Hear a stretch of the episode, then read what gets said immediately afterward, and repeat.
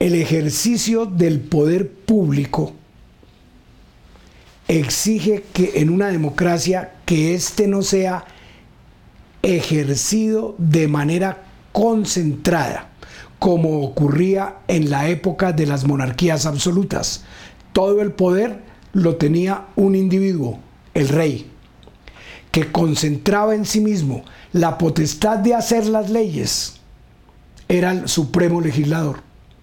La potestad de ser el supremo juzgador era el máximo juez y además de eso la suprema autoridad administrativa y como si esto fuera poco, tenía a su disposición un ejército a su servicio.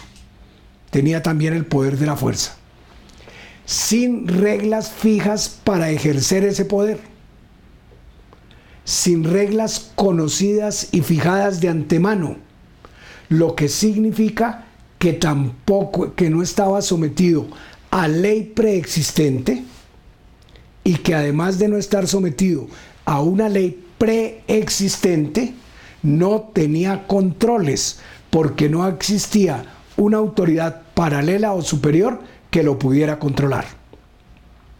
Eso fue lo que fue objeto de enjuiciamiento.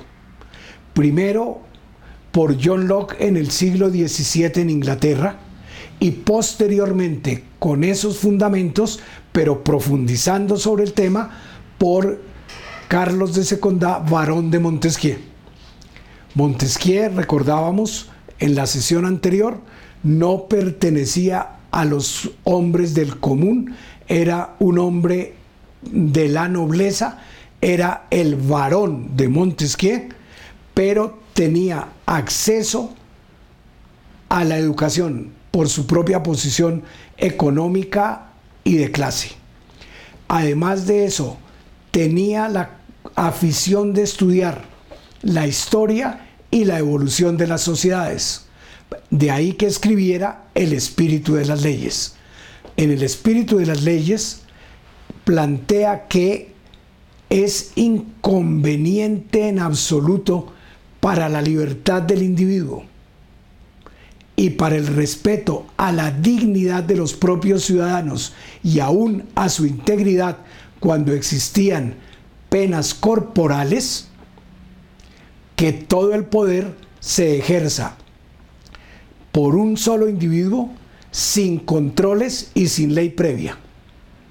Por eso plantea que debe haber alguien que haga la ley, al que denomina poder legislativo pero que una vez hecha la ley, el jefe de la administración que ejerce el poder de ejecutivo, el poder de organización diaria y atención diaria a los asuntos de interés de toda la sociedad, lo pueda hacer, pero sometido a la ley. Así surge el Ejecutivo al Ejecutivo de Montesquieu, él le incluye también la potestad de dirigir las relaciones internacionales, nombrar embajadores, recibir embajadores de otros estados en el suyo, por ejemplo, firmar un tratado de paz o firmar convenios de carácter internacional. Esa potestad John Locke no la había dejado para el Ejecutivo que él imaginaba en el segundo ensayo sobre el gobierno civil sino que la había denominado poder federativo.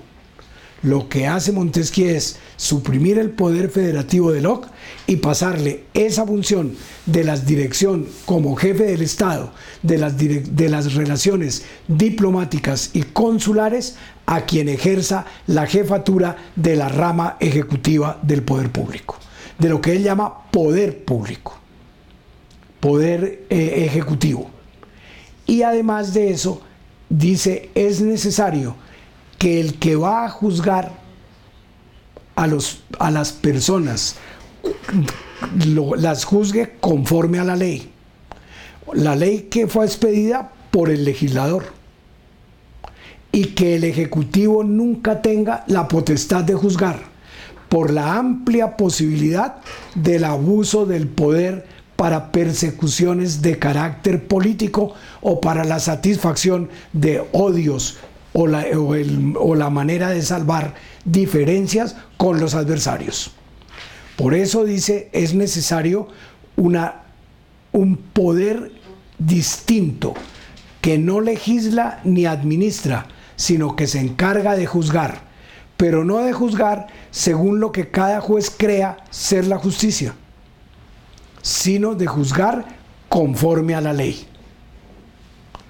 Esto mismo es lo que se denominó separación de los poderes, porque Montesquieu lo imaginó como poderes autónomos, independientes el uno del otro. Sin embargo, sobre esto es, recordar, es necesario recordar, Rousseau dijo, no es posible que existan tres poderes independientes y soberanos, porque en el Estado tendríamos entonces tres soberanos. Lo que Rousseau plantea es, el poder es uno solo y se utiliza para hacer la ley, se utiliza para juzgar o se utiliza para administrar en la sociedad. Lo que hay es ramas del poder. El soberano es el pueblo. Y entonces si estamos frente a la soberanía popular, pues la soberanía popular implica que la asamblea de todos los ciudadanos no es sino una. De ahí que dijera que la soberanía es una, pero además única. Y además dijera claramente que la soberanía es indisoluble y e inenajenable. No se puede vender, no entra en lo que puede ser objeto del comercio. Por eso nuestra constitución hoy establece en el artículo tercero que el pueblo es el titular del poder público, del poder político, y que lo ejerce ora directamente o por medio de sus representantes en la forma que la constitución establezca. Y luego en el artículo 113 de la constitución, con toda nitidez establece que son ramas del poder público, la legislativa, la ejecutiva y la jurisdiccional. Observemos, ramas del poder, no un solo poder. Se recupera así la concepción de Rousseau. El poder es uno solo, lo que son diversas son las funciones y tiene que haber entonces diversidad de titulares para ejercer cada una de esas funciones y las ejercen con independencia de los titulares de las otras o de las otras funciones. Así tenemos la base de la estructura del Estado.